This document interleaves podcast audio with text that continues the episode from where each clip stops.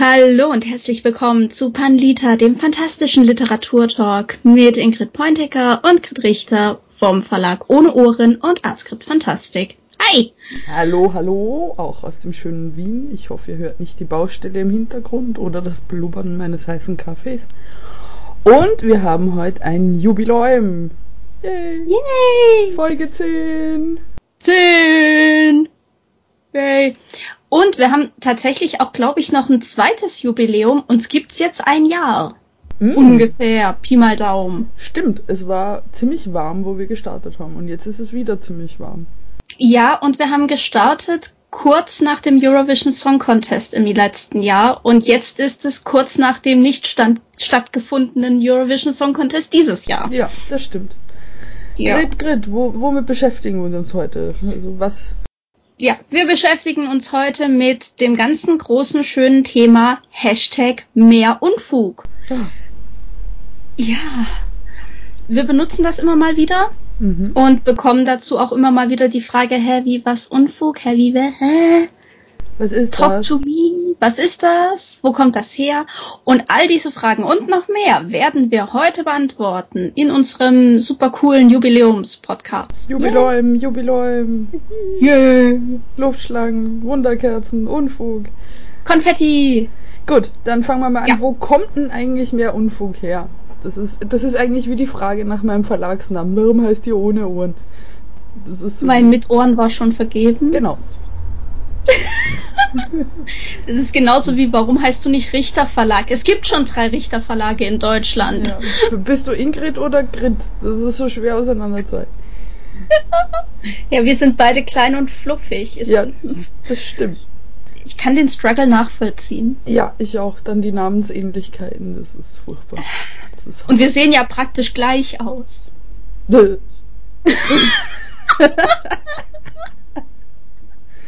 Das wäre eigentlich eine Aufforderung, Aufforderung an die HörerInnen, die uns nicht kennen. Also wer, wer noch nie ein Bild von uns gesehen hat und wer noch nie uns live gesehen hat, der möge doch bitte ein kleines Post-it bemühen bis zum nächsten Mal und uns zeichnen, wie er, wie er sich das vorstellt. Oder sie. Ja, oder so eine Charakterbeschreibung, wie beim Rollenspiel. Genau, also Grit, die zwei Meter große blonde Walküre. Sag das doch nicht, wenn ich Kaffee trinke. Gut, wo kommt mehr Unfug her, Grit? Wie soll man das machen? Wie tief sollen wir uns reinbegeben in, in diese finstere Höhle? Einst im fernen Jahre 2019 19. Ja.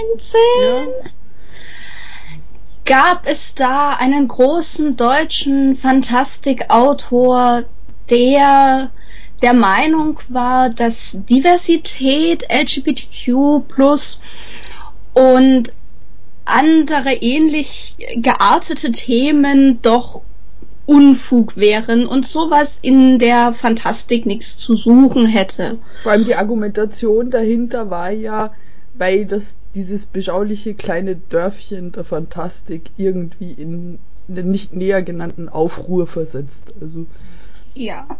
Woraufhin eine äh, tapfere, zwei Meter große, blonde Walküren-Amazone namens Ingrid dahergeritten kam auf ihrem geflügelten Pegasus-Pferdchen und sagte, Oida! und sie sagte, Euer, nachdem sie ihre Axt gezogen hatte. Nachdem sie ihre Axt zog, sagte sie, Oida, dann machen wir jetzt Hashtag mehr Unfug. Mhm. Und da kommt's her. Mehr Unfug steht für mehr Diversität, mehr LGBTQI+, mehr Vielfalt, mehr außergewöhnliche Themen, mehr weg vom Mainstream, mehr große Klappe und mehr dahinter. Mhm. Ja. Und auch so ein bisschen. Das war's, Dankeschön. Danke. Der Podcast ist beendet. Tschüss.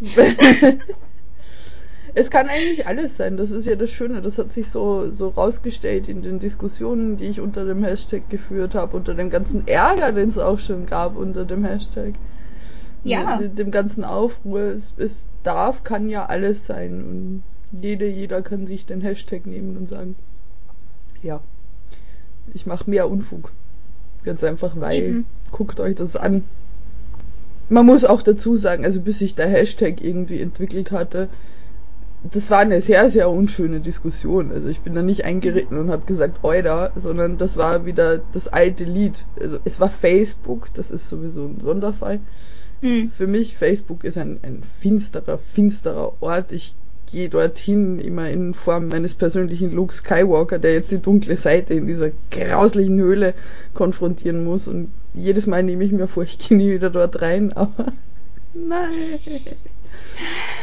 Naja, und es war einfach dieser große Silberrücken der Fantastik, da hat er einen Artikel einfach auch geteilt aus einem ja, sehr, sehr reaktionären Medium und kam auch nicht damit klar, dass man ihm gesagt hat, du nicht böse sein, aber das ist ein sehr, sehr reaktionäres Medium, das ist dir hoffentlich bewusst. Also. Ist das grundsätzlich ein Problem? Also ich habe momentan so das Gefühl, dass es grundsätzlich ein Problem ist, Fehler einzugestehen und einfach mal zu sagen, okay Leute, ich habe da Scheiße gebaut, äh, es tut mir leid, ich wollte niemanden verletzen. Nee, stattdessen tut man sich irgendwie in Ausflüchte reinstürzen oder löscht einfach alles oder blockiert mhm. einfach jeden, um ja nicht irgendwie zugeben zu müssen, dass man selbst halt einfach mal Scheiße gebaut hat, was uns ja allen passiert. Und die Tatsache ist ja einfach, ich meine, es gibt ja, glaube ich, sogar Studien darüber, dass wenn Menschen einfach offen und ehrlich sagen, ja, ich habe Scheiße gebaut, es tut mir leid, das wollte ich nicht, dass ihnen dann auch viel eher verziehen wird, als wenn sie halt versuchen, so, äh, ja. also eigentlich und ne, ne, ne und, und löschen, blockieren, rababa, bla, bla. Kacke. Soll ich was furchtbar Polemisches dazu sagen? Also ja, bitte. Also aus meiner Erfahrung raus, je privilegierter der Mensch, mit dem du sprichst, desto geringer ausgebildet ist die Entscheidungsfähigkeit zwischen zwei Sätzen. Satz 1 ist, du bist scheiße das wäre natürlich nicht fair. Und Satz 2 ist, hey, das ist gerade scheiße, was du geteilt hast. Und es kommt bei diesen Leuten, je tiefer sie drinstecken in ihrem, ihrer eigenen Wohlfühlzone, immer du bist scheiße an. Nicht, du hast scheiß Inhalte geteilt oder guck dir das mal an, die, diese Meinung, äh, da könnte man nochmal drüber reden. Mhm. Oder eventuell ist dieser Artikel halt transphob oder rassistisch oder sonst irgendwas. Und die Leute beziehen es aber sofort auf sich. Ja, ja. Das ist ein gutes Beispiel. Das ist gut nachvollziehbar. Danke. Und je dicker die Eier in, in, in dem, dem Sumpf verhaftet, der, ja. der sich da Fantastik-Szene nennt, der natürlich auch Leute hat, die ganz, ganz groß und Leute auch, die ganz, ganz großartig sind, hat, ähm, wenn du ein sicheres Plätzchen hast, gehst nicht gern weg davon. Mhm. Gut, und das Internet ist natürlich ein Platz, wo viele Leute ihre Meinung sagen können, aber wo viele Leute auch auf diese Meinung reagieren können, auf verschiedene Weise, gerade in den sozialen Medien. Und ich finde das auf der einen Seite gut, weil wir können damit große Sachen bewirken. Wir können damit bewirken, dass wirklich dumme, rassistische, was auch immer ausländerfeindliche, frauenfeindliche, was auch immer feindliche Aussagen nicht unkommentiert bleiben. Ja. Sondern indem man einfach sagt, hier, da im Fernsehen ist was passiert, ich rede jetzt darüber, ich finde das blöd oder was auch immer. Und ich meine, sorry, wir hatten noch nie Scheiße geredet. Also das ist ja, das, äh, das passiert mir ständig. Im Ernst, dann, dann musst du hingehen und, und sagen, ey, sorry, ich habe nicht nachgedacht oder mir was nicht bewusst. Mhm. Es tut mir wirklich leid. Dieser eine Satz ja. an die betroffene Person. Es tut mir leid, ich mach's nicht mehr. Reicht aus, alle wieder lieb, alles wieder Eben. gut, man achtet drauf. Veränderung ist halt manchmal nicht so bequem, aber Veränderung gehört dazu zum Leben. Richtig ich lerne auch gerade immens viel. Also ich habe mir hier die Frage in den Shownotes notiert, warum war früher weniger Unfug? Wir haben mhm. jetzt im Hintergrund, ich habe das Gefühl, du drehst dich einmal in eine Richtung um und überbrennst. Wir haben die ganze Black Lives Matter Sache, mhm. wo es schon fast wieder zu wenig ist, von einer Sache zu sprechen. Ich meine, da stehen ganz, ganz schlimme Schicksale dahinter. Ähm, für das jetzt ein Schicksal eben symbolisch öffentlich gemacht wird, zum Glück auch. Mhm. dass Ja. es so eine Öffentlichkeit kriegt. Ich meine, in Wien waren, glaube ich, 50.000 Leute auf der Straße. Wo ich auch sag, Ja. way to go, junge Menschen, ich überlasse euch gern die Straße, wenn ihr das handelt. Ja. Ja. Und ich lerne halt immer dazu. Warum war früher weniger Unfug? Ja, ich als Verlegerin wusste halt auch nicht besser. Ich habe halt mein Ding gemacht und Fantastik ist halt auch ein bisschen ansozialisiert. Dann hast du halt Herr der Ringe gelesen und was weiß ich und glaubst schon, du bist eine Expertin und dann erarbeitest du dir halt mit den Jahren, dass es da auch noch andere gibt. Ich habe vor allem das Gefühl, dass sich die Fantastik gerade sehr äh, in Bewegung begibt. Mhm. Also natürlich wirst du oder werden wir grundsätzlich alle noch eine ganze Zeit lang dieses, ich, ich nenne es jetzt mal ganz provokativ, dass die Altherren Fantastik haben, die halt einfach irgendwie immer gleich ist. Wir haben immer die gleiche Heldenreise, wir haben immer die gleichen Völker. Es darf auch ja nichts verändert werden, es darf auch ja kein Schießpulver in einem Mittelalter-Setting passieren, weil Wo ist er? Sakrileg. Und auf der anderen Seite habe ich das Gefühl, wir haben jetzt gerade eine Bewegung relativ junger Fantastikautorinnen, Autorinnen und Autoren, die halt andere Wege einschlagen. Ja. Und es ist nun mal äh, die Sache, irgendwann lösen die Jüngeren die Älteren ab.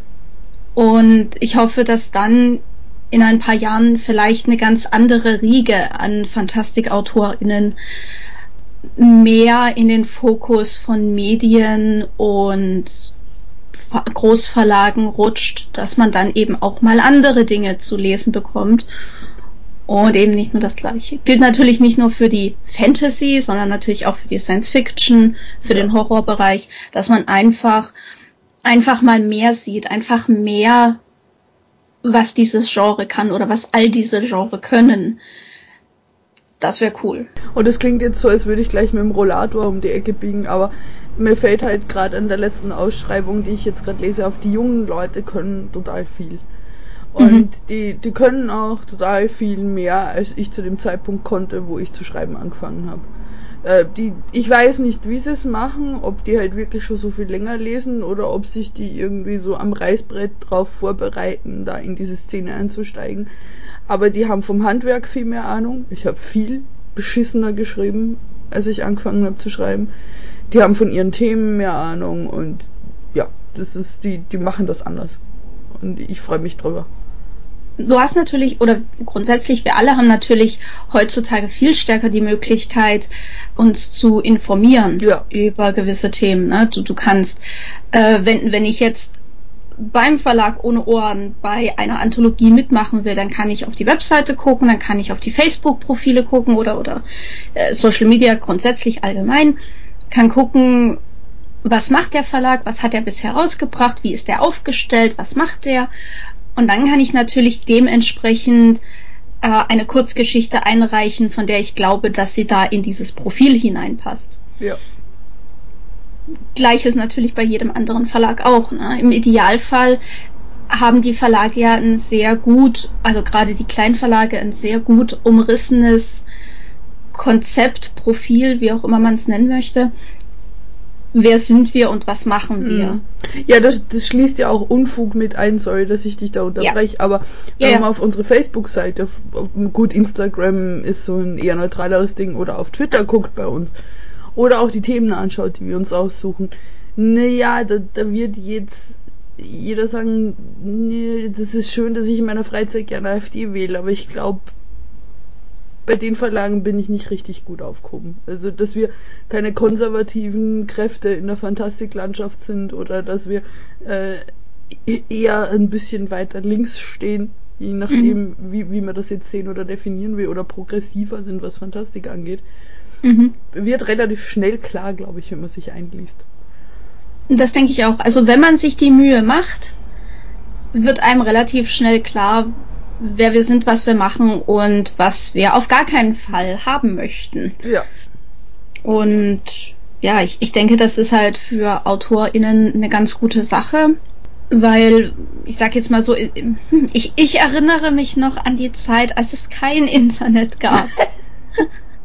da kommt der nächste Rollator um die Ecke. Da kommt der nächste Rollator. Ich habe damals auch schon geschrieben, aber ich habe noch nicht damit irgendwie das zu veröffentlichen versucht. Als ich versucht habe, was zu veröffentlichen, gab es schon das Internet. Mhm. Und da habe ich halt auch auf die, auf die Verlagsseiten geschaut, die waren halt aber auch relativ uninformativ. Also da stand zum Beispiel drauf, ja, wir möchten ein Exposé. Was ist ein Exposé? Google. Google Daft gab es damals auch schon. Google. Yahoo gab es auch und Alta Vista. Aha, und Lycos. Und Lycos. Lycos. Gott, bin ich, sind wir alt. Ja. ja, auf jeden Fall hast du da mal geguckt, ja, was ist ein Exposé? Wikipedia gibt da auch nicht so wirklich viel her. Das ist so, ein Exposé ist ein Exposé. Ja, nee. Es ist wie Wikipedia, was ist eine Kröte? Eine Kröte ist ein Tier aus der Familie der Krötentiere. Ja, nein, no shit, Sherlock. Ein Exposé ist ein Tier aus der Gattung der Exposé-Tiere. Ja. Mhm. ja. Und ja, hast du halt irgendwie einen Briefumschlag mit allem Möglichen zu deiner Geschichte da vollgepackt und hast das weggeschickt. Und nach drei Jahren kam er zurück. Ja, danke, abgelehnt. Ja, die Standardabsage per Post. Standardabsage, genau. Die habe ich auch noch in einem Ordner. ja, aber heutzutage kann man sich halt viel mehr informieren. Du kannst, du gibst, äh, keine Ahnung, bei Google ein, wie schreibe ich ein Exposé, du kriegst YouTube-Videos dazu, du kriegst Anleitungen dazu, was muss da rein, du, es ist alles viel einfacher. Es ist einfacher zu, zu recherchieren. Ja, zurück auf die Frage, warum war früher weniger Unfug? Ich kann es mir nicht erklären. Warum war früher wirklich weniger Unfug? Das habe ich auch versucht drüber nachzudenken. Also, aber ich komme halt immer wieder so auf den Ticker, wo, wo ich früher Fantastik gelesen habe, auch deutschsprachige Fantastik. Es war halt auch weniger Kleinverlag und es war weniger mhm. Nische. Und das sind ja alles Sachen, die gefühlt für mich, bis auf wenige Ausnahmen, erst in den letzten Jahren entstanden sind. Und es war halt traditionell so, bis auf ein paar Nischenphänomene, dass das eher männliche, weiße, privilegierte Autorinnen waren. Und auch die Kultur eine solche war, selbst wenn in den USA oder sonst was, hätte es andere Autorinnen gegeben. Mhm. Die wurden aber erst sehr spät übersetzt, bis zu dem Ding, dass sie erst heute übersetzt werden, wirklich. Mhm. Ich weiß nicht, war früher weniger Unfug, hat man ihn nur nicht gesehen. Also ich kann mir das schon gut vorstellen. Also so wie du sagst, die, die Verlagslandschaft war damals ganz anders. Und wenn es dann mal jemanden gab, der gesagt hat, ich mache einen Verlag auf, dann musste der natürlich in gewisser Weise auf eine sichere Bank setzen. Ja, müssen wir das nicht? Ich meine, ich, ich würde manchmal auch noch ganz gern zusätzlich einen raushauen am Verlagsprofil, aber dann sage ich mir, das ist jetzt an der Kippe, wo es ganz, ganz schnell ganz, ganz unangenehm werden kann. Und das will ich weder mir noch meinen AutorInnen antun. Mhm. Ja.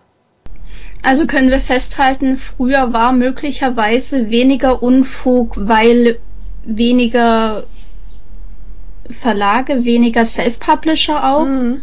Das definitiv. Weil ich habe das Gefühl, die Self-Publisher und die kleinen Verlagsszene ist so Hand in Hand größer geworden. Mhm. Und früher hattest du ja auch einfach nicht so, es gab keinen E-Book-Markt.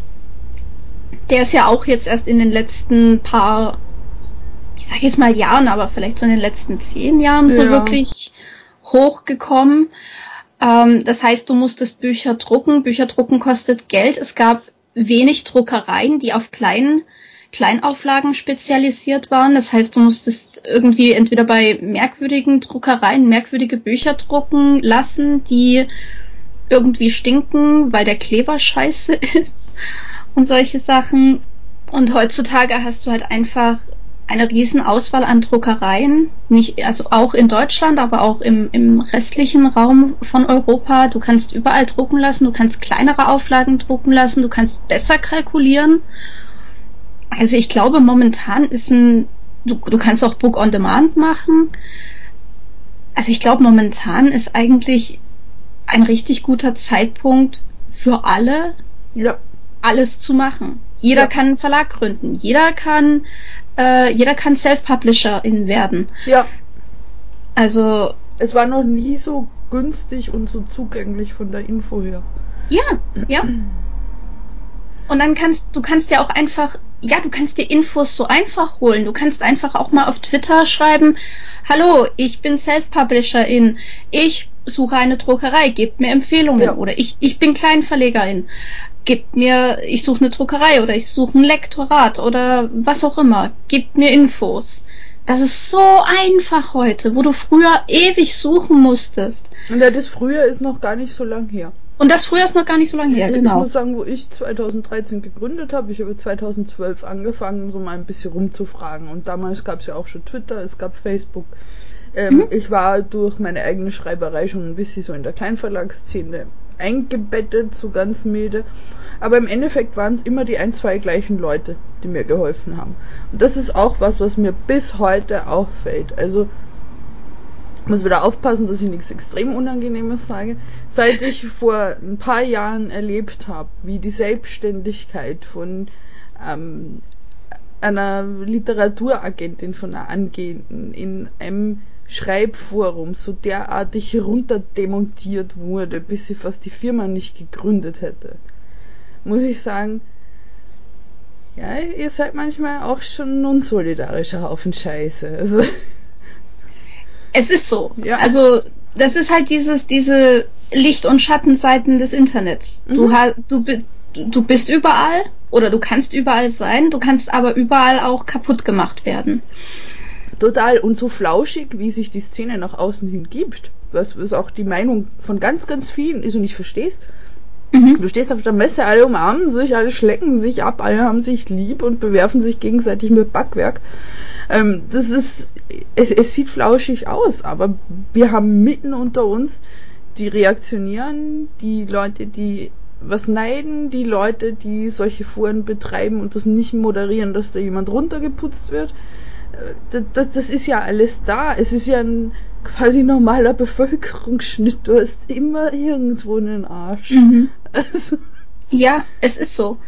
Und äh, ich habe das neulich auf äh, Twitter mal aufgezählt, so die, ich sag jetzt mal, die Sachen, die mir in den letzten ungefähr eineinhalb Jahren aufgefallen sind. Wir haben den am Anfang schon erwähnten äh, bekannten deutschen Fantasy-Autor, der sagt, dass Diversität und LGBTQ plus Sachen äh, Unfug sind. Wir haben einen weiteren bekannten deutschen Fantasy-Autor, der ganz stolz drauf ist, dass er das N-Wort sagen darf und in seine Bücher schreiben darf und dass er die Macht über das Lektorat hat, denen zu sagen, nein, ich bin berühmt, ich bin ein alter, weißer, berühmter Mann, du tust das jetzt nicht rauskorrigieren. Wir haben deutsche Kinder- und Jugendbuchautorinnen, die über Corona schwurbeln ja. und sagen, das wäre nicht so schlimm, das ist ja nur eine Grippe. Äh, wir haben Romance-Autorinnen oder zumindest eine, die da vor einer Weile hochgekocht ist, die richtig großen Scheißdreck über Schwule gesagt hat. Und das ist halt alles nur die Spitze des Eisbergs. Das sind die, die ich in meiner Bubble mitbekomme. Und sicherlich gibt es da noch viel mehr. Wir haben zwei relativ, also in der Szene relativ bekannte Verlage, die ihre Autorinnen und MitarbeiterInnen komplett über den Tisch gezogen ja. haben, keine Honorare gezahlt haben, ähm, überhaupt auch Rechnungen nicht bezahlt haben und wo jetzt die Betroffenen da versuchen, über Gerichtsverhandlungen, über Polizeimeldungen, über sonst was ihre Rechte zurückzubekommen und, und auch ihr Geld seit zu bekommen. Jahren. Also ja. das, das ist ja keine, keine Debatte, die gestern aufgetaucht ist. Also seien es die betroffenen Verlage in dem Fall oder seien es ähm, mhm. diese Leute, die sich irgendwie äußern. Wann hat das angefangen? Vor fünf, sechs Jahren. Und dann kam jede Woche ein neuer Klopper. Mhm. Und jede Woche ist jemand anders aufgetaucht. Gut, jetzt sagen wahrscheinlich die, die mir auf Twitter freundliche Nachrichten schicken in regelmäßigen Abständen, Hallo Blockliste. Ähm, du, du bist halt so wahnsinnig empfindlich, Ingrid, und was, was lässt dir denn das sagen?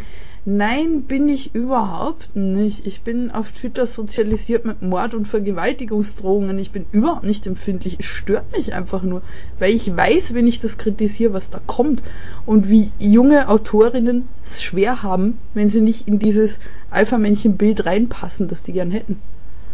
Ja, und das ist eben die andere Seite dieser flauschig, bunten, schönen Fantastikwelt, die mhm. wir im deutschsprachigen Raum haben. Ja, natürlich mögen wir uns. Wir sind ja Freunde, wir sind ein Freundeskreis. Aber das heißt nicht, dass du jeden mögen musst. Nein. Das ist auch vollkommen okay. Es gibt auch einfach Leute, die sind überhaupt nicht in meinem subjektiven Relevanzkorridor. immer noch mein Lieblingswort. Ja, die sind einfach da, du bekommst sie mit, aber sie sind dir egal, weil du ja. nichts mit denen zu tun hast. Dann gibt's natürlich den Freundeskreis, das sind Leute wie du, wie David Knospit, Jenny Wood, Melly ja. Schneider und unsere ganzen Autorinnen und so weiter, die einfach da sind, mit denen alles wunderbar funktioniert und mit denen man halt mehr hat als nur eine geschäftliche Beziehung zwischen Autorin und Verlegerin, sondern wo sich halt auch eine Freundschaft entwickelt hat. Ja. Ich bei einer meiner ersten Autorinnen war ich vor ein paar Jahren auf der Hochzeit eingeladen. Ja. Das war auch super schön. Ich habe mit der Braut getanzt. Mm.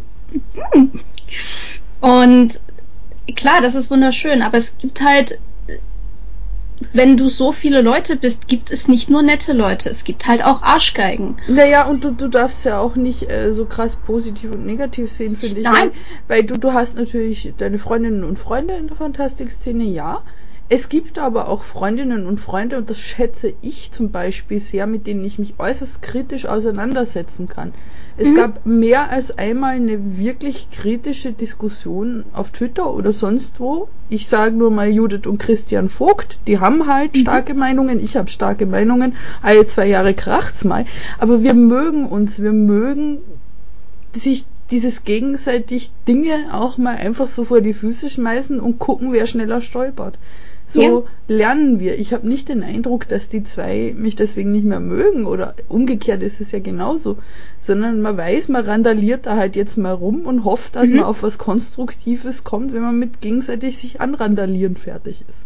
Genau, ja. genau. Und was ich auch noch wichtig finde, was mir halt vor einer, vor, weiß nicht, vor ein paar Wochen auch einfach irgendwie mal so spontan klar geworden ist, es gibt Leute, in der Fantastikszene, Autorinnen, VerlegerInnen, egal, die muss ich nicht unbedingt mögen. Ja. Weil ich jetzt mit irgendwas nicht zurechtkomme, weil ich vielleicht auch nicht mag, wie die sich präsentieren, aber wenn über diese Leute ein Shitstorm hereinbricht, der unbegründet ist, ja. dann glaubst du aber, dass ich mit meinen Lara Croft Knarren direkt hinter denen stehe und, und Feuerschutz Ja, na sicher. Und das ist so eine Sache, wenn, wenn so etwas unbegründet und unreflektiert über einen hereinbricht, dann ist scheißegal, welche Meinung oder welchen Stand man zueinander hat. Da muss man dann solidarisch sein. Ja. Und einfach sagen, hey, You got my ex. Ja, nur so entstehen ja auch neue Dinge. Also über diese ganze, ja. über die konstruktiven Diskussionen in der Fantastikszene habe ich immens viele Leute kennengelernt. Ich, es haben sich neue Kooperationen gebildet. Ähm, es hat es mir einfach auch leichter gemacht, meinen mein Verlag zu betreiben etc. Und ja, das, das, das ist schön. Also ohne mhm. kritische Auseinandersetzung lernst du halt einfach niemanden kennen. Ich finde es auch einfach grundsätzlich wichtig, dass man sich selber und sein Verlagskonzept auch überdenkt. Ja. Dass man so, ich sage jetzt mal, alle zwei, drei Jahre mal guckt, wo bin ich, wo stehe ich, wie werde ich vielleicht auch wahrgenommen, was funktioniert in meinem Programm, was funktioniert nicht und dann eben das, was nicht funktioniert, abbaut und das, ja. was funktioniert, stärker ausbaut. Du hast ja im letzten oder vorletzten Jahr hast du ja relativ groß umstrukturiert ja, bei dir auch. Im letzten Jahr war das. Ja. Im letzten Jahr. Mhm. Und äh, damit hast du wiederum mich inspiriert, bei mir auch mal auszumisten. Mhm. Und das ist nicht schlecht, weil indem du halt einfach alte Bücher, alte Titel ausmistest und abverkaufst, machst du auch irgendwo Platz für neue. Ja, und Veränderung tut manchmal weh. Das muss ja aber auch. Also das ist, ich. Ja. Ich finde aber Veränderung auch wichtig. Ich meine, stell dir vor, du wärst jetzt noch auf dem Stand von vor 20 Jahren. Das, äh, nee. Moment halt, vor 20 Jahren war ich 10. Nein, das, nein, da will ich nicht wieder. Nein, du warst nicht 10, Grit. Nein, ich war 14. gerade jünger. Ich mache mich jünger, Entschuldigung. Ich war 14 und ich glaube nicht, dass ich da wieder sein möchte. Nein. Also es ist, es ist ja auch, also es gibt ja auch den feinen Unterschied zwischen Tone Policing und der Ton macht die Musik. Also ich weiß ja, dass ich Fehler mache und oft muss man einfach davon ausgehen, in meiner Verpeilung und der vielen Arbeit merke ich es nicht. Mhm. Hatte letztens die, die urliebe Begegnung auf Twitter, wo mich eine Person angeschrieben hat. Du, Ingrid, ich weiß, äh, du meinst es wahrscheinlich gar nicht böse, aber du hast halt quasi auf deiner Homepage noch dieses binäre Gendern drin an manche, manchen Stellen. Also das Binnen-I, mhm. was ich früher mal benutzt habe. Mhm. Ich habe halt zurückgeschrieben, danke für den Hinweis, kannst du mir sagen, wo genau, weil ich stelle halt gerade um und ich habe Seiten übersehen. Wahrscheinlich. Ja. Also es ist tatsächlich keine Absicht. Ich versuche es umzustellen. Wahrscheinlich ist es jetzt auch noch nicht richtig.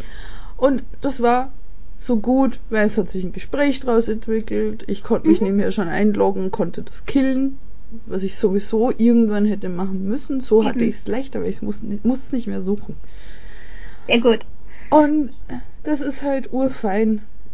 Das ist mhm. total nett, wenn auch anerkannt wird, dass ich nicht die Allmacht über meine Homepage habe, weil manchmal die Aufmerksamkeit nicht reicht, weil manchmal die Zeit nicht reicht, weil man manchmal einfach so ein bisschen Nebel im Kopf hat. Genau.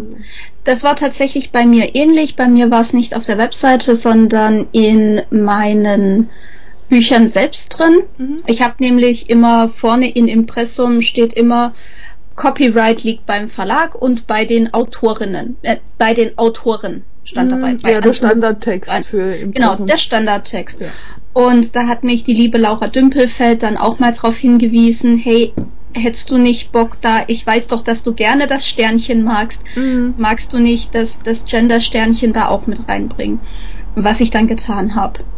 Ja. Und das sind aber solche Texte, die stehen halt einfach in jedem Buch, die werden rauskopiert aus dem letzten, werden ins neueste reinkopiert genau. und sind dann halt da. Und für mich ist das sowieso problematisch, weil ich ich lese ja Text nicht wirklich, ich nehme Text nur als Bild wahr mhm. was ein Riesenproblem ist. Deswegen sehe ich ja auch Rechtschreibfehler nicht. Und ich sehe da halt nur Text. Ich lese den nicht mehr. Ich tue dann nur noch die ISBN-Nummern austauschen und das, äh, das Lektorat und, die, und das war's. Fertig. Und dann ist es natürlich auch sehr gut, wenn man darauf hingewiesen wird, mit dem Ergebnis, dass ähm, ich glaube, es war sogar Judith Vogt, die ein kleines Video gemacht hat, wie sie unsere Anthologie Aeronautica aufgemacht hat und ein ganz wild in Impressum auf das Sternchen gezeigt hatte. Guck mal, Sternchen, Sternchen. Ja, das ist. Und, und das ist auch das, was von der, ich nenne es so ungern Gegenseite immer unterschätzt wird. Die, die stellen einem ja einen, einen riesen Baum auf, wenn man irgendwas gendert oder wenn man sie mal vergisst mitzuerwähnen. Ja? Mhm. Oder wenn man sie mal ähm, großer weißer alter Fantastik Silberrücken nennt. Aber dass wir uns unser ganzes Leben lang teilweise so fühlen, weil wir niemals mitgemeint sind. In Filmen nicht, mhm. in Büchern nicht, im Impressum nicht. Und, und wir haben uns danach zu richten, was die machen. Ja. Und dann geht's ja. einmal nicht nach deren Nase und das ist ganz, ganz furchtbar und eine Katastrophe dann, aber wir dürfen uns 70, 80, 90 Jahre da dran aufgehängt, dass wir eh nie mit gemeint sind. Mhm. Finde ich jetzt nicht so richtig. Also. Ich muss ehrlich sagen, am Anfang, also das aller, allererste Mal, dass ich das Gendern mitbekommen habe, war, glaube ich, vor zwei, drei Jahren. Da gab es in Deutschland, ja. das ist noch nicht lang. Und da gab es in Deutschland äh, den Fall, dass eine, ich sag jetzt mal, es war eine etwas ältere Frau, ich will nicht sagen, dass es eine Omi war, aber es war eine Omi, die halt gesagt hat, es stört sie, dass auf den Überweisungsträgern für Kontoüberweisungen nur steht Kontoinhaber und sie sagte halt, ich bin aber eine Kontoinhaberin. Ja. Ich, ich möchte bitte, dass das da irgendwie mit draufkommt. Und die, die war dann auch im Fernsehen und das war dann so, das wurde voll die Welle gemacht. Da kam dann so so Mini-Berichte immer drüber und es wurde sie aber immer ins Lächerliche gezogen. Ja. So, ach, die alte Omi, die regt sich jetzt auf, die hat nichts Besseres zu tun und die will das jetzt. Aber so. ich verstehe es, weil gerade diese alten Frauen wissen noch, wie es ist, wenn man kein eigenes Konto haben durfte als Frau. Ja, also, ja. Und vor allem, ich habe damals auch gedacht, ach Gott, Omi, reg dich doch nicht drüber auf, das ist doch nicht so schlimm. Und wenig später kam dann diese Diskussion auch in der Fantastik-Bubble auf. Und dann dachte ich, Mensch, ich muss der Omi vielleicht mal schreiben. Nein, habe ich nicht getan. Aber ich hatte dann viel mehr Verständnis dafür, weil es halt dann auch in meinem Bereich irgendwie war und ich mir dachte, wow, eigentlich hatte die Omi komplett recht.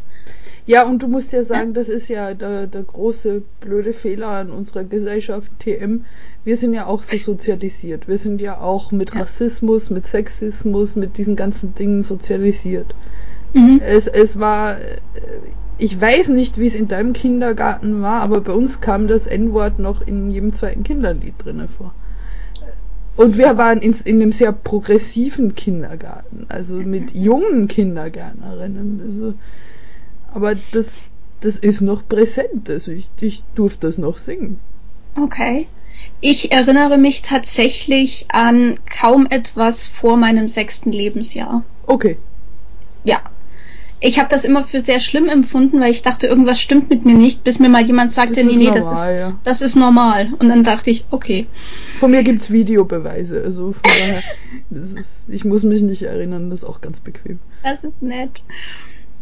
Hast du, du hast, glaube ich, noch mehr Fragen aufgeschrieben zum Thema. Ja, was ist Unfug? Wir haben es ja eh schon angeschnitten. Es ist ja. alles. Es kann ähm, die, die ganze, ich sag mal, Regenbogengeschichte, wo auch immer du dich unterm Rainbow verordnest, sein.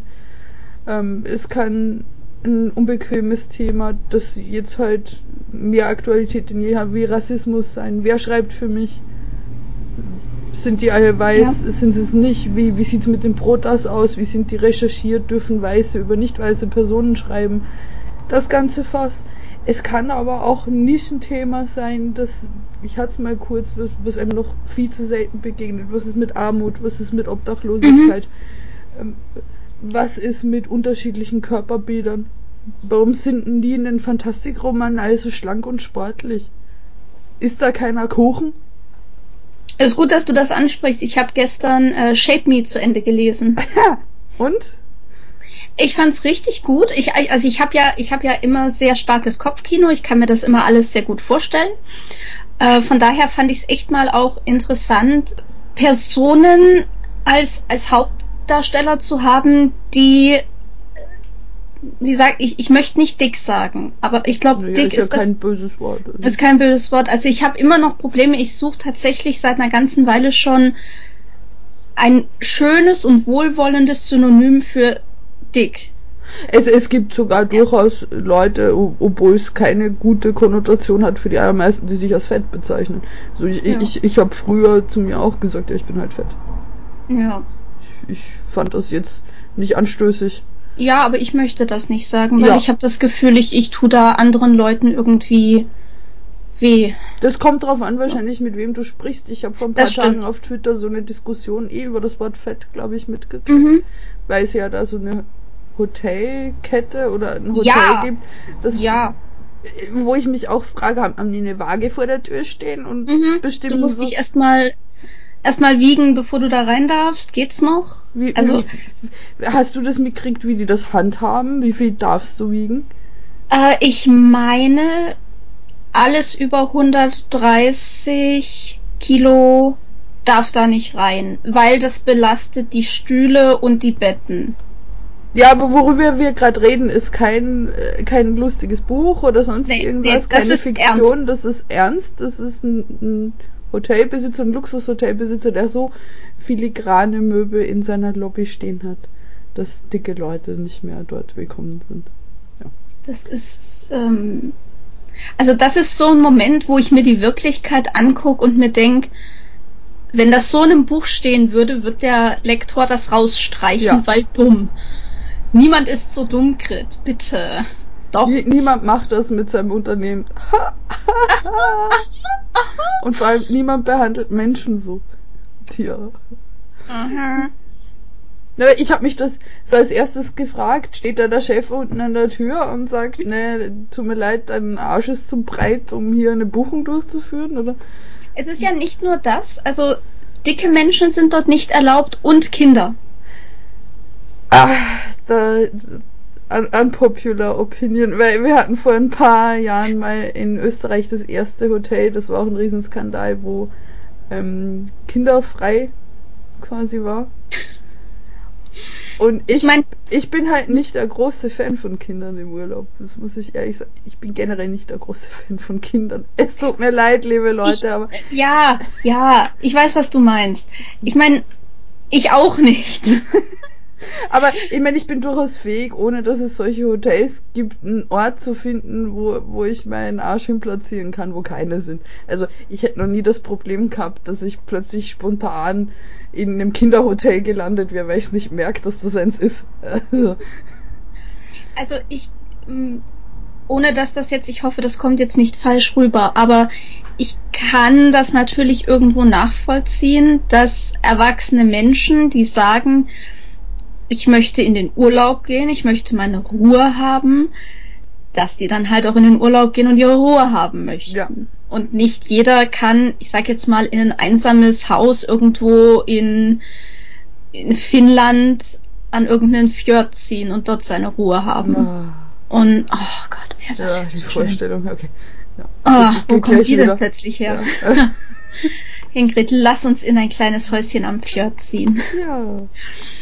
Also irgendwo kann ich das nachvollziehen, aber auf der anderen Seite denke ich mir, es sind Kinder. Die sollen laut Ja, und, total. Also und, und wild sein dürfen. Und die sollen in den Pool springen dürfen und die sollen rumkreischen dürfen, Ja, weil total. dafür sind's Kinder. Ich meine, wir haben hier in unmittelbarer Umgebung neben unserem Haus ist ein Kinderspielplatz. Der war jetzt natürlich die ganze Zeit ruhig wegen Corona und du hast halt gleich gemerkt, als äh, die Kinderspielplätze wieder frei waren, schon war da drüben wieder Theater. Aber es ist halt so, es ist okay. Das ist ja okay, das ist ja auch ein Ort für Kinder dort. Also ich habe auch überhaupt kein Problem damit, Ja. wenn jetzt, also bei uns haben die Nachbarn irgendwann, die sind jetzt weggezogen, Baby gekriegt, ja klar schreit das, das ist ein Baby, das sieht Ja. nichts, das hört nichts, das ist unangenehm. Ich würde auch schreien, wenn es mir so geht. Also Ja. ich verstehe das ja total, nur es sind nicht, also gerade solange sie nicht sprechen, ich bin da komisch, nicht die Menschen, mit denen ich mich gerne umgebe, weil ich sie auch irgendwie ein bisschen eklig finde. Du findest Kinder eklig. Na, Babys. Na, die sabbern so Uah, viel, ja. Maggie. Ja. Nein, nein. Ich weiß noch, als, Na, als Kinder sind voll okay. Also gerade Ja. sobald sie reden und, und äh, total gut, aber Babys finde ich ein bisschen gruselig. ja, Ja. mein, mein, mein Bruder ist mal auf die intelligente Idee gekommen, mir sein Erstgeborenes in den Arm zu geben. Hm. Ich, ich habe mich so verkrampft. Ich habe es gleich weitergegeben. Und der Fairness halber muss man sagen, mir geht's auch so, wenn ich meine alten Babyfotos angucke. Also das merkwürdigste Baby in meinem Kopf war immer noch ich. Also das in aller Nee. Fairness. Nicht, dass das jetzt falsch rüberkommt. Wir hassen keine Kinder und Nein. wir hassen keine Babys. Wir sind nur nicht der Typ für Wir beides. sind nicht kompatibel mit diesen sehr kleinen Menschen. Ja. Ich habe auch immer Panik gehabt, dass ich was kaputt mache. Ach so, ne. Dass ich das Köpfchen nicht richtig halte oder das nicht richtig oder diese gleich wieder weggegeben. Ah na, also seit ich regelmäßig auf Messen bin und sehe, in welchen Variationen Kinder aufs Gesicht fallen können, ohne dass da irgendwas passiert. Es hat fast schon was Bewundernswertes, wenn ich einfach frontal umfallen würde. Ich wüsste nicht, was da alles kaputt wäre bei mir. Ein Kind, das rennt weiter. Ja, das ist wie aus passt. Gummi. Also, ja, so viel dazu. Aber das passt ja auch gut zum Unfug. Also Mhm. auch wenn es jetzt vielleicht nicht das Thema ist, wo wir die Expertinnen ist, was ist denn mit Mutterschaft, mit Vaterschaft in der Fantastik? weil, weil auf. das kommt ja quasi nicht vor. Also es- es Ja. kommt vor, dass Heldinnen mal schwanger werden oder sonst irgendwas oder dass, dass das mal so ein Randthema ist oder Mhm. dass jemand im Dorf halt so 34 Kinder hat. Aber wer, wer- wer kümmert sich, wie passiert das, wie sieht der Lebensentwurf von einer Person aus? Auch das ist Unfug. Ja, Es ist nun einmal eine Realität für, für Menschen mit den entsprechenden Fortpflanzungsorganen. dass wir die kriegen, austragen können, theoretisch. Mhm. Wir müssen das aber nicht. Wie setzt sich zum Beispiel Fantastic Grid, die, äh, die in ihrer wunderschönen Elfenwelt wohnt oder Walkürenwelt, damit auseinander, dass sie regelmäßig Babys in den Arm gedrückt kriegt und die irgendwie gruselig findet? Ja, Das wäre auch eine Fantastikgeschichte. eben. eben. Äh, das ist übrigens der Grund, warum ich die Serie The Mandalorian so gut finde. Ja. Weil du hast einen erwachsenen Mann, der plötzlich ein Baby hat. Ein, Es ist ein Baby Yoda Viechdings, Ja, aber es ist jetzt, es ist zwar grün, aber es ist auch nicht weniger schräg als ein echtes Baby. vor allem es macht ja ganz neue Fragen auf. Wie, wie, wie ist die menschliche Beziehung zu ähm, Leuten oder Wesenheiten, die ein bisschen hilfloser sind? Wie, Mhm. wie, wie gehe ich damit um? Also du merkst es ja gerade bei Mandalorian erst so lange irgendwie so die harte Dose, die rumrennt, Mhm. bis ihm das begegnet und es verändert ihn. Oder es war vorher schon da und Und jetzt erst nur freigeschaltet dadurch. genau, ja. Und ich finde das echt schön, weil ich habe, während ich die Serie geschaut habe, mir wirklich überlegt, ob mir spontan irgendwie mal jemand einfällt oder eine, eine, ein Buch, eine, eine Serie, ein Film, wo ein Mann spontan irgendwie Vater wird und damit umgehen muss. Und natürlich hast du so, ähm, ich sag jetzt mal, Witzfilme wie Kindergartenkopf oder keine Ahnung, Ja. wie die alle heißen, äh, wo, wo das so ein bisschen ins Lächerliche gezogen wird. Aber ernsthafte Filme, wo du dich plötzlich damit auseinandersetzen musst. Und das Einzige, was mir eingefallen ist, ist mein Lieblingsfilm, den ich immer zu Weihnachten schaue, tatsächlich Liebe. Wo der Typ gespielt von Liam Nielsen eine wunderbare Frau hat, die ein Kind mit in die Beziehung bringt und die Mutter stirbt dann und er muss auf das, muss auf diesen Jungen, der irgendwie so 10, 11, 12 ist, muss dann mit dem zurechtkommen. Und er ist der Stiefvater und zieht den dann alleine groß. Und das war jetzt so spontan das Einzige, was mir irgendwie eingefallen ist, was in die Richtung geht. Ich überlege auch gerade. Ja. Also Challenge an euch da draußen, schreibt uns auf Twitter, auf Facebook, Instagram, irgendwie, keine Ahnung. Wenn ihr da jemanden wisst, raus damit. Mhm. Ich finde, Mütter, die mit ihren Kindern oder Babys allein gelassen werden oder alleine sind, weil irgendwie der andere Part verloren gegangen ist oder weggegangen ist oder sowas, das ist noch eher vorhanden. Oh, mir ist gerade noch jemand eingefallen. Worf aus Star Trek. Ah, stimmt, Worf, stimmt. Worf aus hat Star ja seinen Trek. coolen Sohn. Also, Der hat seinen mega coolen Sohn. Ich fand, der Sohn war, ist bis heute einer der Figuren oder eine der Figuren, die ich am ehesten nachvollziehen kann, was das Verhalten jugendlicher Menschen angeht. Kurz zur Info, Worf hat sich irgendwann mal mit irgendeiner ziemlich heißen Braut gepaart und da kam dieses Kind, Alexander. ich mag die, die Romantik in deiner Stimme. Ja, ne? Ich bin Romantik pur. Und da kam Alexander, der, die, die Frau hat aber gesagt, nee, ich zieh den allein groß, verpiss dich, bleib auf deiner Enterprise. Und irgendwann ist die gestorben oder wurde ermordet oder sowas. Und dann kam der Junge halt zu seinem Vater, sprich Worf. Und Worf kommt dann irgendwie mit ihm aber auch nicht zurecht und gibt ihn wiederum an seine Eltern, Mhm. die ihn dann großziehen, was ich irgendwo auch sehr nett finde. Also er beschäftigt sich schon mit dem Jungen, er merkt aber, dass er nicht an ihn rankommt. Und er merkt aber, dass er früher genauso war und er kennt sich selber auch in seinem Sohn wieder und sagt dann hier, meine Eltern, bitte kümmert euch um den, ihr könnt, ihr habt's bei mir geschafft, ihr schafft's bei dem auch. Ja, vor allem, weil da noch mal ein Layer drüber liegt, weil Mhm. ja ähm, Worf ein Klingone ist, der von Menschen halt quasi aufgezogen Genau. wurde und du diesen Culture Clash auch ein bisschen hast. Weil Worf versucht ja immer so dieser super harte Klingone zu sein und das versucht er ja auch mit seinem Sohn. Mhm. Und das klappt halt nicht so ganz. Und Ja. da geht's halt auch ganz viel um Identität und um Zugehörigkeit. Also da, da liegt noch mal viel drüber, aber das war ja sowieso die Stärke von dem Abschnitt Star Trek. Definitiv, definitiv. Ich fand auch, also das ist auch damals so in den 90ern kam das ja überhaupt erst auf, dass du plötzlich alleinerziehende Väter hattest. Mhm. Aber de deswegen bin ich eigentlich wieder bei der zweiten Frage, die ich da Ja. notiert habe. Eigentlich war früher schon Unfug.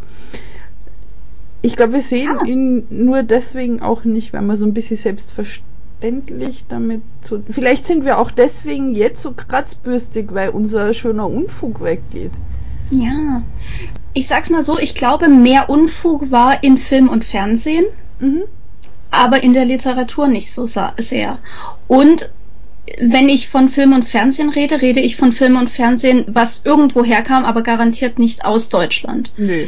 Sorry, Deutschland. Sorry, deutsche Filmindustrie, aber du bist tot. Ich muss mit dir nicht mehr reden. Wenn ich mich halt erinnere an so Sachen wie Buffy, wo unglaublich viele Thematiken angesprochen wurden. Nicht nur Buffy ist nicht nur die Auserwählte, sie ist halt einfach noch ein scheiß Teenager, sie muss zur Schule gehen, sie muss später mit dem Tod ihrer Mutter fertig werden, sie muss ihre kleine Schwester erziehen. Dann hast du Willow, die in so einer Identitätskrise steckt, die dann irgendwie von ihrer Kraft als Hexe übermannt wird, die aber gleichzeitig ähm, dann auch äh, entdeckt, dass sie lesbisch ist oder bisexuell, weil ich glaube, in Jungs war sie auch ab und zu mal verliebt. Und da kamen so viele Sachen auf, wo ich mir dachte, wow, das ist cool, sowas gibt's auch. Und ich hatte das bei Sailor Moon, ich war ja, ich bin immer noch riesen Sailor Moon Fan, aber da kam das, kam das auch viel hoch. Also da, in Sailor Moon gab's tatsächlich Transfiguren, Ja. die sich von Männlein in Weiblein verwandelt haben und umgekehrt. Oder ich sage jetzt mal Drag Queens, die praktisch Männer waren und sich als Frauen verkleidet haben, beziehungsweise als Frauen aufgetreten sind. Also solche Sachen kamen da auch vor, was es für mich einfach sehr normal gemacht hat. Und ich hatte das Gefühl, dass das dann später, so in den Nullerjahren, irgendwie wieder komplett abgeflacht ist Ja. und jetzt erst wieder so ein bisschen hochkommt. Und dann hast du es natürlich gut, wenn du so wie ich ein sehr starker Netflix-Jünger bist oder Jüngerin, wie auch immer, Netflix-Anhängerin bist. Und Netflix hat natürlich auch irgendwo die Agenda, wir möchten viel Diversität, wir möchten viel Sense8. ja, hey, Sense8, genau. Und du merkst das halt bei vielen Netflix-Serien, bei vielen Eigenproduktionen, dass sie sehr viel Wert drauf legen auf äh, Vielfalt. Und Ja, aber nicht aufgesetzt, weil das ist ja das, was uns gerade, was zur letzten Frage führt, was gerade so abgeht, was uns immer um die Ohren fliegt. So, ihr wollt Fantastik nur um der Diversität willen. Es kann, es ist egal, wie scheiße die Geschichte ist, wenn sie divers ist, nehmt ihr sie. Das Nein. stimmt ja überhaupt nicht. Gar, gar nicht. Wir haben ja für unsere Begriffe noch zu, also zumindest bei mir, von mir kann ich sagen, es ist noch viel zu wenig Diversität im Verlag ja, weil halt manche AutorInnen noch nicht so weit waren. Handwerklich nicht, ähm, vom, vom, einfach von dem Stand her, dass du sagst, du kannst die, die, diese jungen Menschen jetzt mit dem Debüt in die Welt hinaus entlassen und die schaffen das auf Twitter zu überleben. ja, es, es ist wie es ist. Ich meine, du, du musst junge AutorInnen, die ein sensibles Thema ansprechen, mittlerweile auch darauf Mhm. vorbereiten, du, da kommt sicher irgendwer um die Ecke und kackt dich an. Mhm. Und wenn er dich nicht ankackt, wird er mich ankacken. Und er wird das öffentlich tun. Mhm. Weil, weil das witzig ist für diese Leute, diese Plattform zu haben. Ich meine, die machen die ganz zivilen Sachen öffentlich. Die, die richtig ekligen Dinge schreiben sie dir dann eh privat. ja, ja. Aber wenn ich jetzt wieder bei meiner Ausschreibung lande, beim Dampfbeinschwingen, ich bin jetzt ungefähr zur Hälfte durch mit Lesen. Mhm. Ich habe alles drin. Also ich habe alle Altersstufen drin, ich habe unterschiedliche Geschlechtsidentitäten, unterschiedliche Begehren. Ich habe zum ersten Mal Geschichten, plural mit Neopronomen drin. Und das Oh, erkläre bitte kurz. äh, Neopronomen sind ähm, Pronomen für Menschen, die sich nicht im binären Geschlechterspektrum verorten. Zum das Beispiel ist das, das- englische they, They, genau. diese neutrale Ansprache. Mhm. So wie wir sagen, wir haben weibliche Pronomen. Ich habe in meiner Twitter-Bio sie, she stehen. Mhm. Wäre es dann they, them oder auf Deutsch gibt's Varianten mit x, also xier oder xien. Ah, mhm. Gibt's unterschiedliche. Gibt Cool. völlig individuell, frei, nur einer Person gehörige Neopronomina und dann gibt's welche, auf die sich schon ziemlich große Gruppen verständigt haben. Das kommt zum ersten Mal vor in mehreren Geschichten Sehr cool. und es ist einfach handwerklich total hochwertig. Es wird schwierig, da eine Essenz rauszuköcheln. Es ist wie immer bei Anthologieauswertungen. Äh, es gibt halt Geschichten, da sind die Motive sehr ähnlich. Da muss man gucken, welche mhm. von beiden ist jetzt die bessere. Aber im Prinzip, die Leute haben gerade was Diversität und handwerkliches Können betrifft, einiges vorgelegt dieses Mal. Das ist mega schön. Ja. Ich habe das ähnlich bei den letzten beiden Ausschreibungen bei mir. Also die vorletzte war ja die ähm, Aeronautica, mhm. ähm, wo Jenny Wood als Herausgeberin hat die meisten Texte gelesen hat, aber sie hat mir dann praktisch eine Auswahl gegeben. Genau. Und wir hatten da in dieser Endauswahl hatte sie eine Geschichte mit einem schwulen Paar.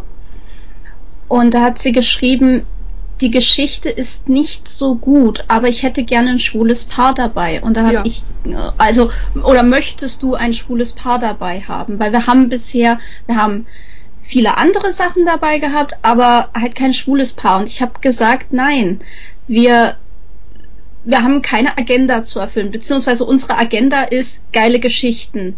Ja. Und an zweiter Stelle dann eben dieses das, die Diversität, das LGBTQ und so weiter. Und ich habe gesagt, wir könnten diese Geschichte nehmen, sie muss aber wirklich komplett überarbeitet werden. Und da ist die Frage, möchte das der Autor bzw. die Autorin, ich weiß nicht, was es war, und möchtest du das als Herausgeberin? Mhm. Und da das ist dann wieder das, was du vorhin gesagt hast, was vorgeworfen wird, dass wir ja alles nehmen, Hauptsache divers oder so. Nee. Und das ist es halt einfach nicht. Wir nehmen alles, Hauptsache geile Geschichte.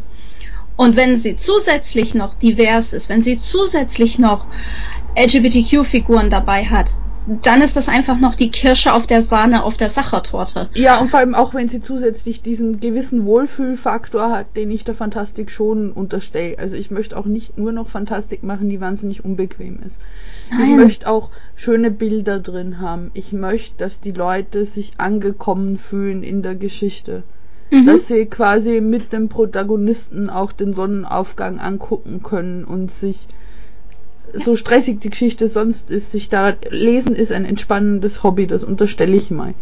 Mhm. Wenn ich Horror lesen will, will ich sowieso ein anderes Erlebnis. Aber wenn ich die Anthologie in die Hand nehme, will ich nicht nur drauf gestoßen werden mit jeder Geschichte, dass die Welt eine unbequeme ist. Das ja. weiß ich hoffentlich schon. Das ja. muss ich drin haben. Aber ich brauche Punkte zum Durchatmen. Ja. So ging es uns bei den, bei den Bienen. Die Bienenausschreibung ist ja jetzt komplett fertig. Erscheint demnächst, yeah! Bienen! Bienen!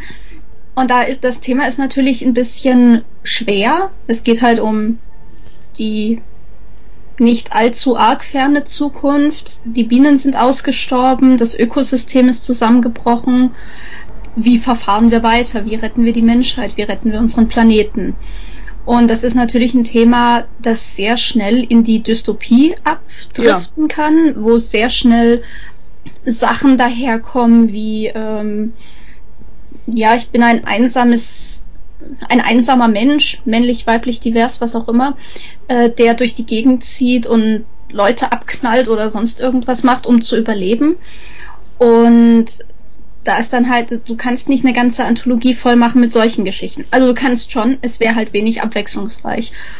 Und da habe ich dann mit äh, dem Lektor noch eine Weile drüber geredet, wie wir die Geschichten platzieren, welche wir als erstes nehmen, welche wir als mhm. letztes nehmen. Und wir sind dann so verfahren, dass wir praktisch die, sagen wir mal, die heftigsten Geschichten an den Anfang gesetzt haben und dann uns zum Ende hin die etwas positiveren Geschichten genommen mhm. haben, die halt dann am Ende auch auf einer positiven Note enden, so dass du am Ende aus diesem, im Idealfall am Ende aus dieser Anthologie rausgehst als Leserin und sagst, okay, die Zukunft ist scheiße, aber sie ist auch irgendwo schön, weil ja. es Hoffnung gibt.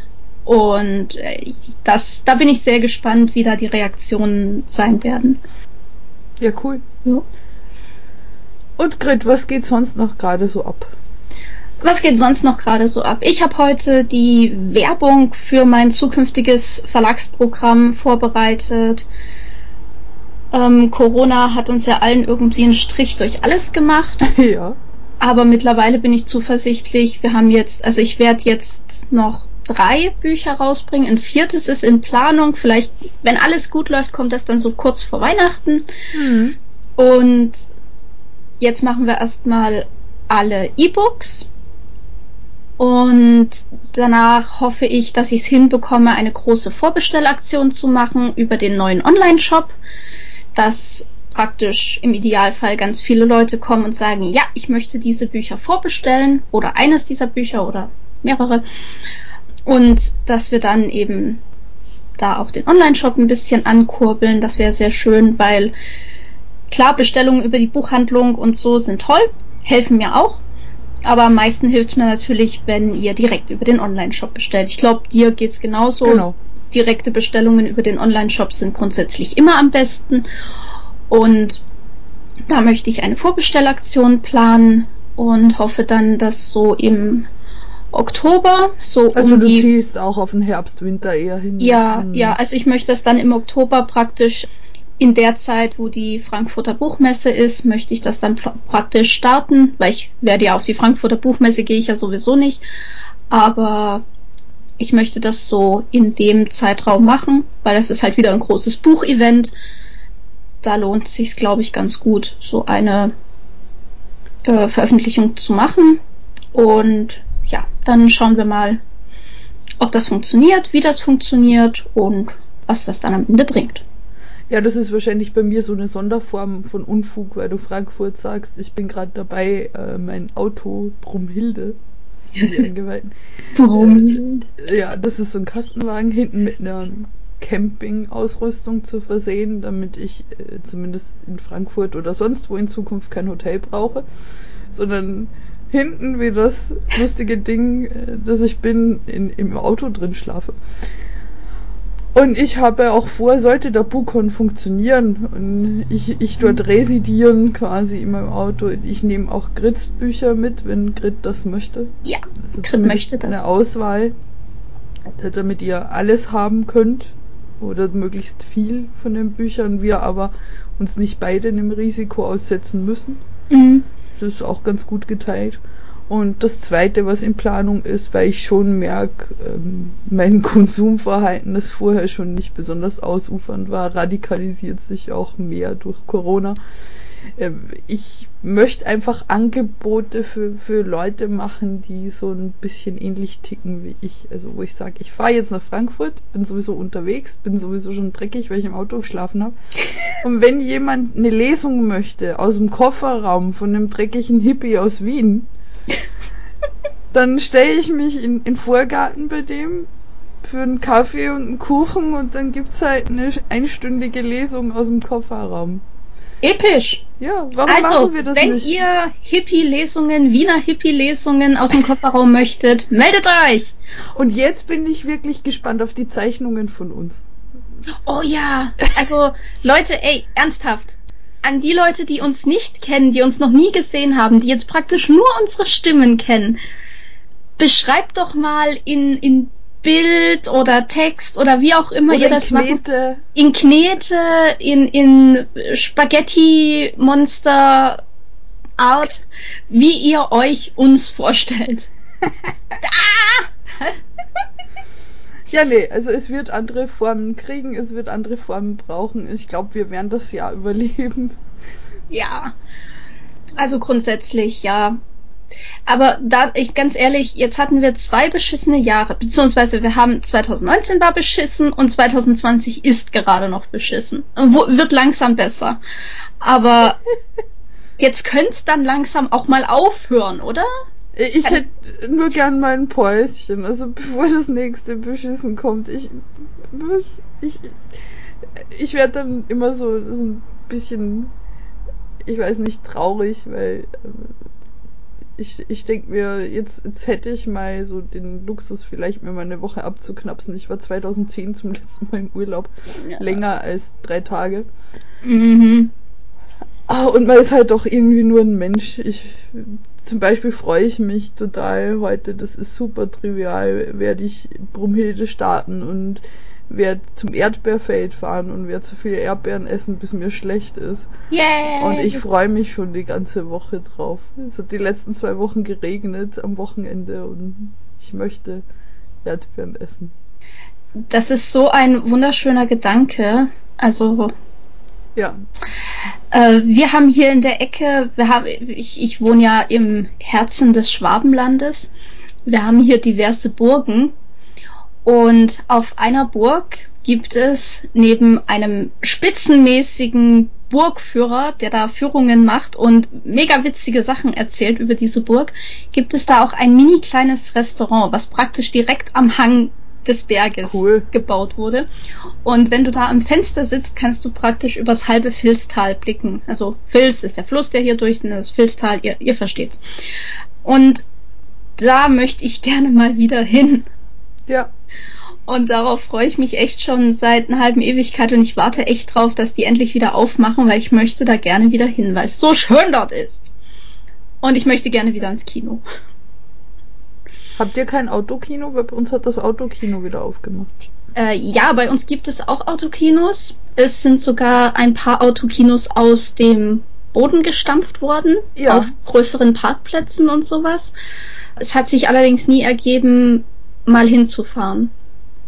Und äh, ich möchte gerne mein lokales Kino hier in der Ecke gerne unterstützen, weil die haben jetzt vor kurzem, die wurden letztes Jahr neu übernommen von einem neuen Chefchef und haben unglaublich toll umgebaut und noch zwei oder drei zusätzliche Säle dazu gebaut und es ist einfach alles so schön. Und dann kam Corona. Ja. Es ist immer so, wir, wir haben ja auch, wir haben diese Verlagsumstrukturierungen gemacht, Mhm. auch diesen ganzen Umfug eingebaut. Dann hast Mhm. du auch angefangen auszulisten und neu zu machen und Dings und dann zack, Bam. das, bam, das nächste. Also ich dachte wirklich so Ende Januar, ja, also wenn es jetzt so weiterläuft wie den ganzen Mhm. Januar, das ist eigentlich ziemlich nett. Ja. Bam. Ja. And along came Corona. ja. Gut, Ja. Gretchen, haben, haben wir noch was zu, zu mehr Unfug? Hast du mich gerade Gretchen genannt? Ja, es tut mir leid. Mhm. Jetzt habe ich richtig Angst. Wow. Ihr Gesicht nicht. Wow. Nein, alles gut, alles gut. Ich Niemand darf in- mich Gretchen nennen. Ich, ich darf, ich teile in Drashi Keksi wieder zurück. Oder in Manna-Schnittchen. Ja, das geht auch. Manna hat Hast sich du die gerade Schnittchen genannt? Ja? Die heißen doch Manna-Schnitten, oder? Ja, ja. Ja, Schnittchen. Du hast es nicht jetzt Gretchen Schnittchen. Gretchen-Schnittchen? Ja, Oh Gott. Jetzt muss ich eine Marke draus machen. Jetzt brauche ich ein Und Logo. ich muss mir den Mund mit Seife auswaschen. Gretchen-Schnittchen. Oh Gott. Das ist viel zu gut, um es nicht zu sagen. Okay, das darfst du sagen. Okay, danke. Äh, apropos Logos. Ich habe ja seit äh, geraumer Zeit einen Spreadshirt-Shop. Ich muss das so langsam aussprechen, weil ich es nicht schnell aussprechen kann. Das ist ja ein blödes Wort. Ein Spreadshirt-Shop. Shop. Ja. Momentan bestückt mit meinem Verlagslogo. Das heißt, wenn ihr meinen Verlag toll findet, dann könnt ihr da hingehen und könnt euch meinen Verlag auf ein Cappy oder ein T-Shirt oder sonst was drucken lassen. Aber ich hatte die, äh, ihr könnt euch sogar äh, Stoffmasken mit dem Logo machen lassen. Cool. Ich habe das jetzt noch nicht so stark beworben. Ich habe den Shop schon seit Anfang des Jahres, aber dadurch, dass ich halt einfach nur das Logo da drauf habe, was grundsätzlich zwar schön, aber langweilig ist, ähm, habe ich da noch nicht groß Werbung gemacht. Ich möchte aber in Zukunft auch eben Sachen wie Hashtag mehr Unfug und sowas da drauf machen, dass man sich das als T-Shirt oder so drucken lassen kann. Ich habe hier sogar eine Liste, wenn ich sie finde. Meine Liste ist hier. Hashtag mehr Unfug, Hashtag Bücher hamstern und Hashtag Bücherliebe. Aber Bücherliebe ist schön. Bücherliebe fand ich sehr schön und dachte, das kommt da bestimmt toll. Ja, und vielleicht mache ich dann noch andere Sachen wie fantastische Autorin oder fantastischer Autor oder Sternchen innen, was auch immer. Ja. Ja, das ist der Plan, das möchte ich gerne mehr machen. Und dann dazu natürlich so kleine Zitate aus den Büchern und solche Sachen. Das fände ich auch ganz cool, wenn wir einfach einen Aufruf machen und sagen, Leute, was wollt Mhm. ihr denn an Unfug lesen? Das ist natürlich unsere Kernkompetenz. Gibt es Ja. was, was wir für euch tun können? Und das zweite, was wollt ihr denn an Unfugzeug haben? Es ist ja so, auch wenn dann wieder Messen sind und so, wir können ja Buttons oder Shirts oder mhm. Beutel oder sowas mitnehmen und in, in kleiner Auflage durchaus auch realistisch umsetzen. Genau. Gibt, gibt's was, was hättet ihr gern? Und wenn ihr jetzt, damit verknüpfe ich zwei Ideen, coole Zeichnungen von Grit und mir macht, besteht auch die Option, auch das mal auf dem Beutel zu drucken. Also nur keine Yay. falsche Scham, tobt euch aus. Also ich fände ohnehin cool, wenn wir so zwei, zwei Figürchen, wie auch immer geartet, als, als Logo hätten. Ja. Oder als, als Zusatz einfach zu unserem Pandita-Logo dazu. Ja, die Grit und Ingrid Actionfiguren-Idee, das wäre auch noch. So. Oh, ich möchte ein Funko von uns. Oh Gott. Ah! Mein Kopf ist schon normalerweise so groß, das ist dann besonders realistisch. Weißt du, wie ich, wie ich und wie ich mir uns vorstelle? Hm? Wie die zwei Alten aus der Sesamstraße, die immer auf der auf der in der Loge sitzen und alles anmotzen. Ja, obwohl wir, wir sind, ich merk's, es ist mehr Hoffnung drin in den Podcasts. Man muss ja auch sagen, im Hintergrund läuft gerade irgendwie so das scheiße Stürmchen des Grauens. Ja. Ich will es jetzt nicht näher benennen, nur es war halt die letzten Tage sehr, sehr unangenehm. Für uns weniger, für eine Handvoll AutorInnen und eine Autorin speziell mehr und persönlicher und schlimmer. Und ich bin, ich fühle mich wirklich so wie im Auge des Shitstorms. Es, es mhm. Scheiße stürmt um mich rum, ja. aber ich stehe eigentlich so recht gut. Ich fühle mich gestärkt durch die Resonanz, die aus der Community kommt und gestärkt durch Grit. Das ist schön, weil ich habe in letzter Zeit so das Gefühl, ich muss meinen inneren Skihulk entfesseln und laufe gleich grün an ja, und gut, möchte das, irgendwas das zerschlagen. Auch, ja. Ich weiß nur, das wäre nicht, nicht produktiv. Also ich, ja. Aber das ist etwas, wie wir es schon am Anfang ein bisschen an, angerissen haben oder viel angerissen haben. Es gibt Lichtseiten in der Fantastik und es gibt Schattenseiten in der Fantastik. Und die muss man, die muss jeder für sich selber herausfinden, wo man, oh, es, es gibt natürlich noch eine Million Sachen zwischendrin, ne? Es wird ja niemand dazu gezwungen, sich irgendwie zu positionieren. Nee. Äh, wir sind hier nicht im Zwei-Fronten-Krieg oder irgendwie sowas. Und es ist halt aber, wenn du irgendwann mal wo wollte ich hin? Genau. Jemand sagte mir mal, du kannst entweder Everybody's Darling sein oder Everybody's Arschloch. Und ich habe mir immer gedacht, ich wäre gerne Everybody's Darling, aber ich habe viel zu viel Spaß daran, Leute manchmal auch einfach vor den Kopf zu stoßen und zu sagen, nope. Ja. Willkommen auf der dunklen Seite. Willkommen auf der dunklen Seite. Wir haben Kekschen. Ich muss auch sagen, seit ich da outspoken bin und sage, nein, so nicht, ich habe halt auch viel mehr Unterstützung und viel mehr Liebe und viel mehr äh, mhm. gegenseitiges äh, sich Ideen geben erfahren. Also so, ja. so, traurig das manchmal ist und so schlimm das manchmal ist, die besten Dinge haben sich auf dem Boden von, von diesen absolut schlimmen Konflikten entwickelt. Das stimmt.